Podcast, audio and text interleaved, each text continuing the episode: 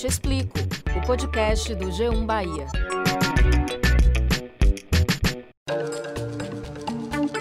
Olá, eu sou Valma Silva, editora do G1 Bahia. E eu sou Camila Marinho, repórter e apresentadora da TV Bahia. E esse é o Eu Te Explico, o podcast do G1 Bahia. Em maio deste ano, mochilas cheias de cocaína começaram a aparecer em praias de Salvador e cidades do sul da Bahia. De lá para cá, já foram quase 10 casos semelhantes. Todos estão sendo investigados. A polícia suspeita que as mochilas tenham sido jogadas no mar por um navio cargueiro. Agora, o que a gente não sabe é como elas foram parar no litoral baiano chamou bastante atenção o aspecto em que o material foi encontrado. Eles disseram que a mochila, uma mochila laranja, cor bem viva, estava úmida e que apresentava aquelas cracas, que são aqueles crustáceos que costumam ficar presos nos cascos de tartaruga, nos cascos de embarcações, o que pode indicar que esse material estava no mar já há algum tempo. Pois é, Camila, esse assunto já foi abordado no nosso podcast, no episódio que tratamos sobre o tráfico de drogas na Bahia. Em julho deste ano, um grande objeto cilíndrico de cor vermelha, parecido com um barril, apareceu na praia de Pituaçu, aqui em Salvador. Aparentemente era uma boia de sinalização, mas a Marinha e outros órgãos foram acionados para investigar o caso. Esse barril foi visto por moradores aqui da região de Pituaçu. Uma moradora falou que ontem foi dormir e que esse barril não estava aqui e que hoje, ao acordar, ela viu o barril aqui é, na praia, na faixa de areia da praia de Pituaçu. Mas recentemente, Valma, um novo caso ainda mais curioso chamou a atenção dos baianos. Caixas misteriosas foram vistas nas praias do Flamengo e de Itapuã, aqui em Salvador. O material foi recolhido pela Limpurb e está sendo analisado pela Universidade Federal da Bahia e também pela Marinha. Qual seria a história dessas caixas encontradas esta semana no litoral baiano? Elas guardam dentro algum segredo? De onde vieram? Qual material? Seriam mesmo caixas? Perguntas que aguçam a curiosidade. É, Camila, o caso gerou muita especulação, todo mundo querendo saber o que eram aquelas caixas misteriosas. Natural, né? De fato é algo muito diferente. Mas olha, parece que pelo menos essa situação já está esclarecida. As caixas, na verdade, são fardos de borracha de um navio nazista alemão, afundados no mar há 80 anos. Impressionante. A descoberta foi feita por um grupo de pesquisadores da Universidade Federal do Ceará. Valma, esse é o assunto então que a gente vai destrinchar nessa edição do Eu Te Explico: o aparecimento de caixas misteriosas e outros objetos curiosos no litoral baiano. Os nossos convidados são os oceanógrafos Carlos Eduardo Teixeira e Mariana Tevinan. Muito bem, a gente começa conversando com o Carlos Eduardo Teixeira, que atua no Instituto de Ciências do Mar da Universidade Federal do Ceará. Carlos, seja muito bem-vindo. Essa descoberta é fruto de um trabalho que você já faz há alguns anos, um trabalho de pesquisa, e eu queria que você nos explicasse quando começou a investigação desses objetos misteriosos aparecendo aqui no nosso litoral. Olá, Camila, um prazer estar aqui. É, a gente começou com essa pesquisa em 2019, tá? Na verdade, são quatro pesquisadores aqui do Instituto, e a gente conseguiu, em 2019, descobrir a origem desses fardos que, na verdade, começaram a chegar em outubro de 2018 na costa brasileira. Certo, eles começaram a chegar em outubro de 2018. Quais foram os primeiros locais onde esses fardos surgiram? Esses fardos é, eles surgiram é, em Sergipe, é, costa, a costa de Sergipe, Alagoas, Rio Grande do Norte, daí Ceará, é, Pernambuco também apareceu, é, e daí Maranhão, Pará, e depois de um ano ele foi aparecer na Flórida, nos Estados Unidos não haviam registros de aparecimento em Salvador. Agora, uma coisa que muita gente fica curiosa é como é que esses objetos que são né, vindos aí de um navio nazista alemão vieram aparecer no litoral brasileiro. A que distância está esse navio? Qual localização exata? Para a gente entender, porque parece uma coisa do outro lado do mundo e de fato é. Mas para chegar até aqui, depois de tantos anos, isso gerou muita curiosidade, muito mistério ainda. Na verdade, o, o, navio, né, ele tem toda uma história aí, ele foi, a, ele era um navio é, alemão, né, então ele fazia parte aí do governo nazista e ele servia para transporte de carga, ele não era um navio de guerra, mas ele, eles eram navios rápidos que eles cruzavam o Atlântico tentando fugir aí do domínio, é, do fechamento americano, né. E ele foi afundado por um navio americano em 1944 e ele estava do fundo do, do oceano, a mil quilômetros da costa do Recife, a uma profundidade de 5.700 metros, tá? E aí existem duas hipóteses de como esse, essa carga é, foi liberada. A primeira hipótese ela é natural. O navio basicamente ele sofreu corrosão, tá? ferrujou, se despedaçou e aí essa carga veio à superfície, tá? A segunda hipótese, que ela é defendida pelo, pelo David Mearns, eu conversei bastante com ele sobre o assunto, é que, na verdade, piratas estão saqueando naufrágios no Atlântico. E aí você me pergunta, né? Mas, Carlos, quem iria a 5.700 metros é, tirar uma carga, né? É uma coisa você ir a 20 metros mergulhando, outra coisa é 5.700. E aí, é, o interesse é uma carga de metais, né? O, o, navio ele carregava metais raros, não era ouro nem prata, mas era cobalto. E aí, a preços de 2018, é, a gente está falando em 32 milhões de dólares em carga de cobalto nesse navio. A gente, ele acredita, né? O David acredita que o pessoal está saqueando esses é, é, naufrágios da Segunda Guerra, e aí nisso eles quebraram o casco e essas, esses fardos vieram, os boios, eles vieram para a superfície. Agora, Carlos, me diga uma coisa: como é que um navio que está a praticamente 6 mil metros de profundidade, como você falou, não é um mergulho simples de 20 metros, são 6 mil metros de profundidade. É possível, eu não entendo, mas é possível se chegar a essa distância? E como se chega a essa distância? Sim, é, é, possível, né? O, pessoal usa é, submarinos, né? São, são mini robôs, né? A gente chama é, veículos marinhos não tripulados, né? É, já foram, já foram feitos, é, por exemplo, a Petrobras usa isso aí diariamente nas operações de petróleo nela em, em águas profundas, né? E existem é, registros de não nessa profundidade de 5.700, né? mas coisas bem próximas. Então, existe tecnologia para isso. É uma tecnologia cara, tá? você precisa é, veículo especial, navio especial, mas isso é possível e ele compensa financeiramente você pensando no valor da carga.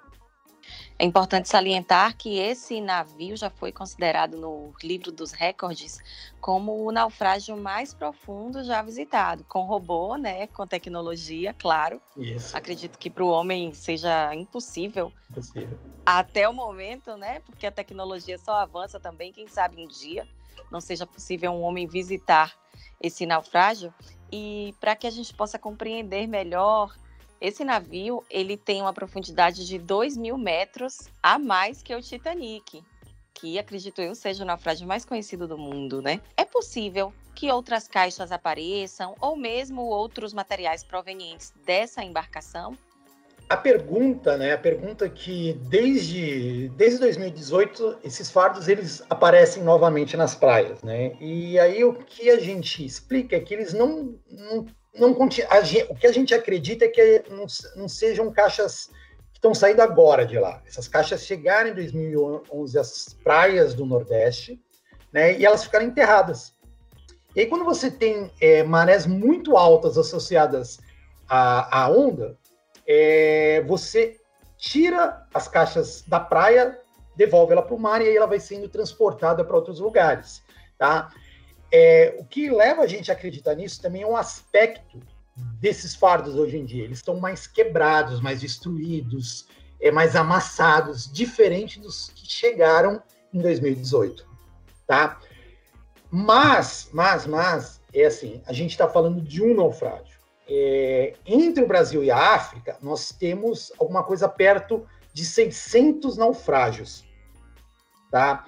É, a gente não conhece a carga de todos esses naufrágios, a gente não tem o um registro de todos esses naufrágios, né? esses navios, eles, assim como o Rio Grande, eles podem se romper ou de forma natural ou por interferência humana e liberar a carga, ok? Para vocês terem ideia, isso existe registros históricos, existe um, um navio tanque, tá? Que foi afundado na Segunda Guerra. A gente não sabe se esse navio tanque ele ainda contém é, óleo, tá? Se ele está se deteriorando, a gente não sabe, não tem a menor ideia de como é, é que está esse tanque no fundo dos oceanos. Então você imagina se daqui a alguns anos ele começar a, a sofrer corrosão, né, se destruir todo esse óleo vier para a superfície. Então é o Rio Grande ele foi um, mas a gente tem alguma coisa perto de 600, aí a gente chama de bombas relógio, tá? Que podem liberar outros produtos é, que podem ser até mais nocivos do que os fardos. E aí, nesse sentido, qual o impacto para o meio ambiente, Carlos? Dá para a gente mensurar, para a gente ter uma noção disso? Se a gente pensar nos fardos, tá? Eles, é, o material em si não é um material é, muito contaminante, né? Não é, por exemplo, é, um, um, ele não gera um dano tão grande como um óleo, né?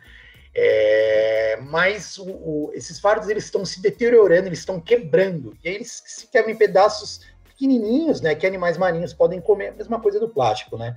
O peixe, a tartaruga, o pássaro pode ir lá comer pedaços pequenos e aí eles têm problemas, morrem e tal. Então, são detritos, né? É, outra coisa, em 2019, um bug que estava fazendo turismo nas praias do Rio Grande do Norte, ele colidiu com, com desses fardos, tá? E uma pessoa chegou a falecer. Então, risco existe, né? É, e claro, fora isso, é, se a gente tivesse os outros alfazes, se a gente começar a ter combustível, óleo vazando é, desses outros naufrágios, o destino final sempre vai ser a costa brasileira por causa da circulação, da a circulação oceânica, ela tende a trazer tudo de, da direção da África para o Brasil nessa faixa tropical aí entre Recife e Salvador, né? Então, qualquer coisa que caia aí né, no meio do Oceano Atlântico, entre Recife e Salvador, e Brasil e África, vai ser transportado para o Brasil. Como é que é feita essa pesquisa? Porque ela tem muitos detalhes. Não é só uma questão técnica de oceanografia, mas é, envolve também questões históricas, enfim. Como é feito esse trabalho de vocês? É, tua pergunta é, é, muito interessante, né? Eu, a minha formação é em oceanografia. Mas se fosse apenas. Eu trabalho com oceanografia física, então é, o meu estudo é, é, Eu uso computadores, simulações numéricas para saber de onde as coisas vêm e vão. Óleo, pessoas, é, material. Mas se a gente não tivesse esse registro histórico, tá? Se, um, se o professor Luiz Ernesto ele não tivesse ido na praia, tirado uma foto de um fardo desse, tá? Ele também tirou uma foto, uma foto de um animal é, de, um, de, uma craca né, que comprovava que a origem era oceânica. Tá? Se a gente não tivesse um professor da química, o professor Rivelino, que fosse lá e atestasse que aquilo era látex, se a gente não tivesse um professor Marcelo né, Soares que viu todos esses riscos ambientais, a gente não chegaria né, é, nessa história. Então, é uma, foi uma pesquisa que envolveu é, várias áreas, tá? É, muitas vezes essa parte é, humanas, né, história, ela é desprezada, né? O pessoal dá menos, menos importância. Mas sem esse registro histórico, tá? Sem esse registro histórico, sem é, um livro é, da Marinha Americana que descrevesse a carga, descrevesse o dia, descrevesse a posição, a gente nunca teria chegado a esses fardos. Maravilha, Carlos. Muito bom saber de todas essas histórias. Triste apenas que as correntes acabam trazendo tudo para o Brasil, mas daí a importância né, da gente é, ter esse conhecimento, ter tanta gente envolvida em tudo isso para que a gente possa aprofundar mais, entender mais da história, mais também do meio ambiente e minimizar os impactos e, claro, não deixar a história se perder. Muitíssimo obrigada. É, foram muitas curiosidades que você trouxe aqui para a gente, sem dúvida. Obrigada pela participação. Obrigado vocês pelo interesse e vamos continuar fortalecendo a nossa ciência é, e os nossos estudos aí que são muito importantes para o nosso futuro. Obrigado, gente. A gente conversa agora com a oceanógrafa Mariana Tevinan. Nós já tivemos aqui óleo, drogas e agora esses objetos vindos de um navio nazista que está a milhares de quilômetros de distância e de profundidade. Afinal, o que é que favorece mesmo a chegada desses materiais aqui no nosso litoral? Todo oceano existe uma célula de circulação das correntes bem grande.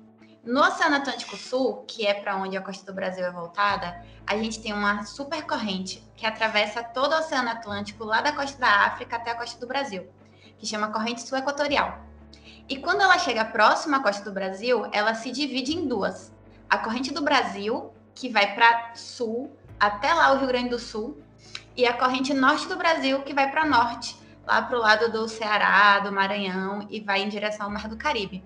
E essa divisão acontece ali mais ou menos próximo ao litoral norte da Bahia, do Ceará, e que é a região que a gente falou muito sobre a possível origem do navio com óleo, né, para ele poder é, levar esse óleo tanto para sul quanto para norte da costa do Brasil.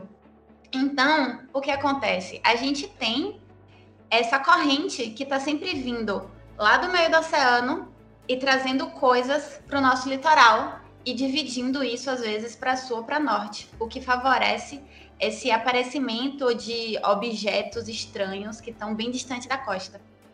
E uma vez esses objetos estão aqui mais próximos da gente, aí já depende de uma circulação de menor em função do vento, especificamente. Por exemplo, do vento nordeste, quando está soprando, aí ele traz a, as coisas e ele gera uma circulação também nessa época do ano mais próxima do litoral, trazendo coisas mais para a praia.